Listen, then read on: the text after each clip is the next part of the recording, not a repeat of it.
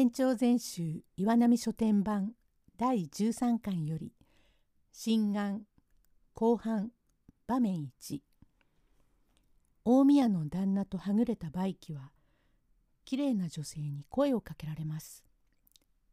用語解説。巣箱で引いている。婦人病のため仕事を休んでいること。梅記金兵衛さん。大宮さんと大きな声を出して山中怒鳴り歩きますうちに田んぼの出口の掛け茶屋に腰をかけておりました女は吉兆編の芸者と見えてお参りに来たのだからあまり良いなりではありません。南部の藍の万筋の小袖に黒ちりめんの羽織唐樹の帯を締め小さい絹張りのコウモリ傘をそばに置き後丸ののめりに本店の鼻緒のすがった駒げたを履いた小粋な婦人が「女ちょいとバイキさんちょいとへえどこ?」あちこちを見回す。なんだよ私がさっきから見ているとお前がここを行ったり来たりしているが目が開いているからよく似た人があると思っていたらやはりバイキさんなんだよ。まあどうしたい？へえ今日目が開きました。目が開いたえ？だからバカにはできないものだよ。本当に神様のご利益だよ。しかしまあ見違えるように良い男になったよ。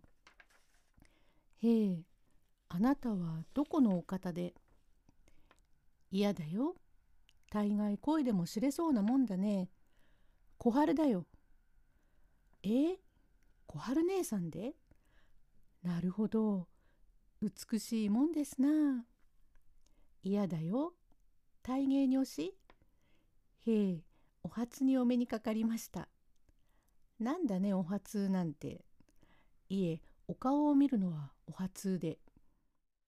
お前は目が開いて、ちょっと小柄を上げたよ。本当にまあ見違えちまったよ。一人で来たのかい？何？大宮の旦那を？ん？はぐれて。そうかい。じゃあどっかで御膳を食べたいが？惣菜料理もごたごたするしおんもりするところも嫌だしああ釣り堀の師匠のところへ行こうじゃないか。へえ釣り堀様とは？なんだね釣り堀だね。ありがたい。私は21日午前を食べないので腹の減ったのが通り過ぎたくらいなのでじゃあ相乗りで行こう。とこれから釣り堀へ参りますと男女の二人連れゆえ先方でも気を利かして駒へ通してしじみのおつけお芋の煮っころがしで一ちょこ出ました。さあお食べお前の目が開いてめでたいからお祝いだよ。私がお酌をしてあげよう。おちょこはそこにあらあね。へえ、これがおちょこ。うんな、手に持ちつけていますが、うまくできてるもんですな。へえ、これはおとっくり。なるほど。こん中からお酒が出るんで、面白いもんですな。なんだよ、チョコの中へ指を突っ込んでさ、もう目が開いてるからお酒のこぼれる気遣いはないわ。へへ普段やりつけてるもんですから。一口飲んでチョコを下に置き、ありがとう存じます、どうも。冷めないうちに、お水よ、お椀を。へえ、これがお椀で、お箸はこれですか？なるほど、うまくできていますな。ずるずるずる汁を吸う音。うん結構でございます。がどうもか硬くって。おお嫌だよ。この人は。しじみの貝ごと食べてさ。あれさお刺身をおかっこみでないよ。へえ。いい心持ちになった。とだんだん杯が回ってまいるに従って二人とも目の縁ほんのり桜色となりました。バイキさん、本当にお前、男ぶりをあげたよ。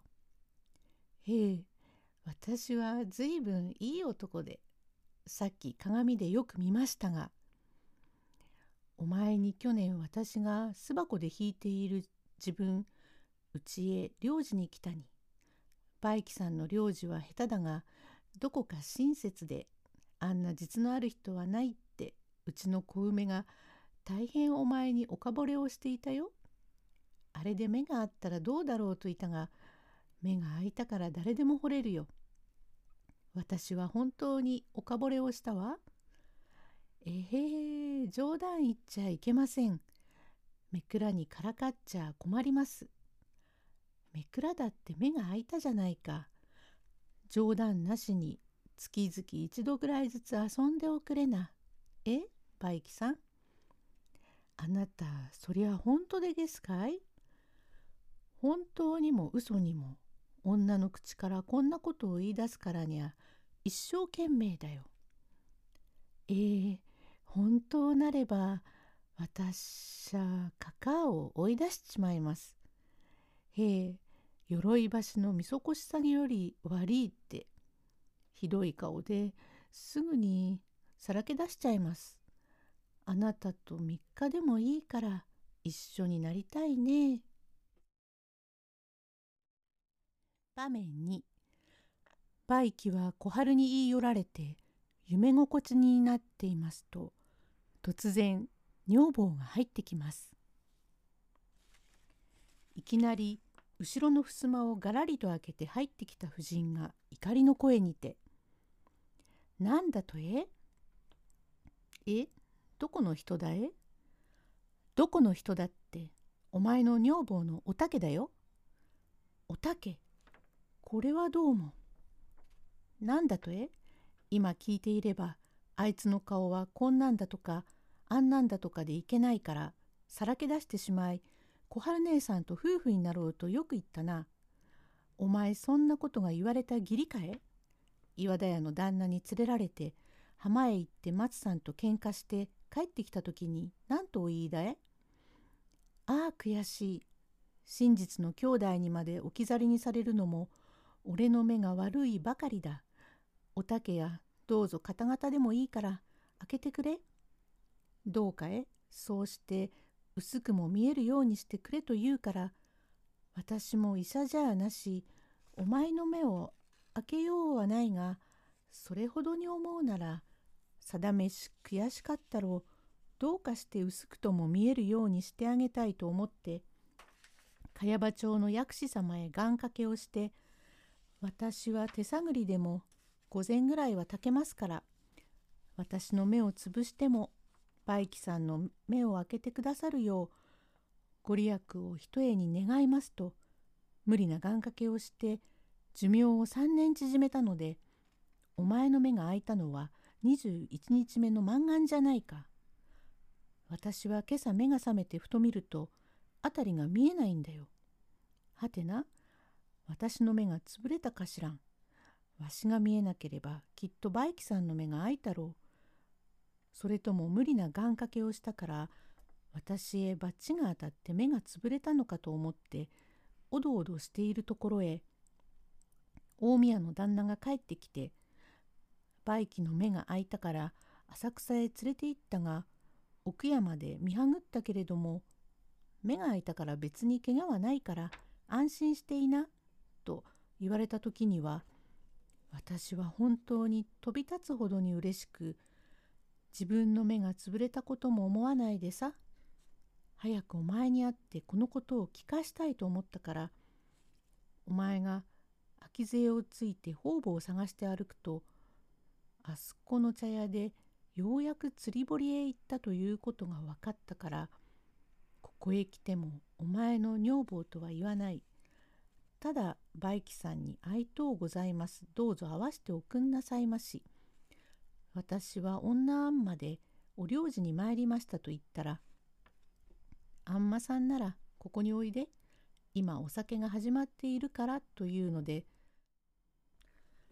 私は次の間にいるとも知らず、お前は目が開いたと思って、よくのめのめと増長して私を出すと言ったね。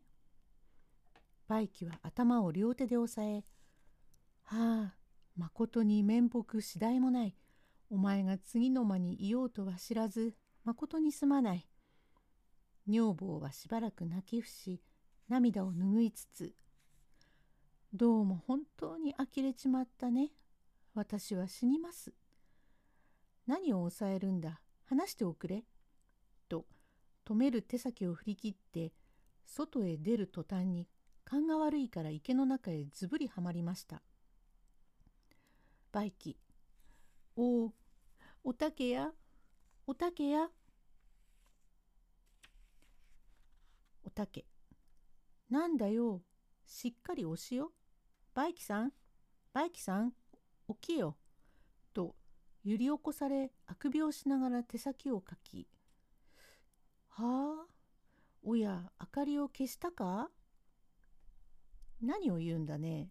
しっかり押しよお前何か夢でも見たのか学へ汗をかいてさへえお前は誰だほうなんだよ？おたけだねここは釣り堀かい？なんだね、うちに寝ているんだよ。お前、寝ぼけだね。どうか夢でも見るんだよ。ああ、夢か。おやおや、めくらってものは妙なものだ。寝ているうちにはいろいろなものが見えたが、目が覚めたら何も見えない。心眼というお話でございます。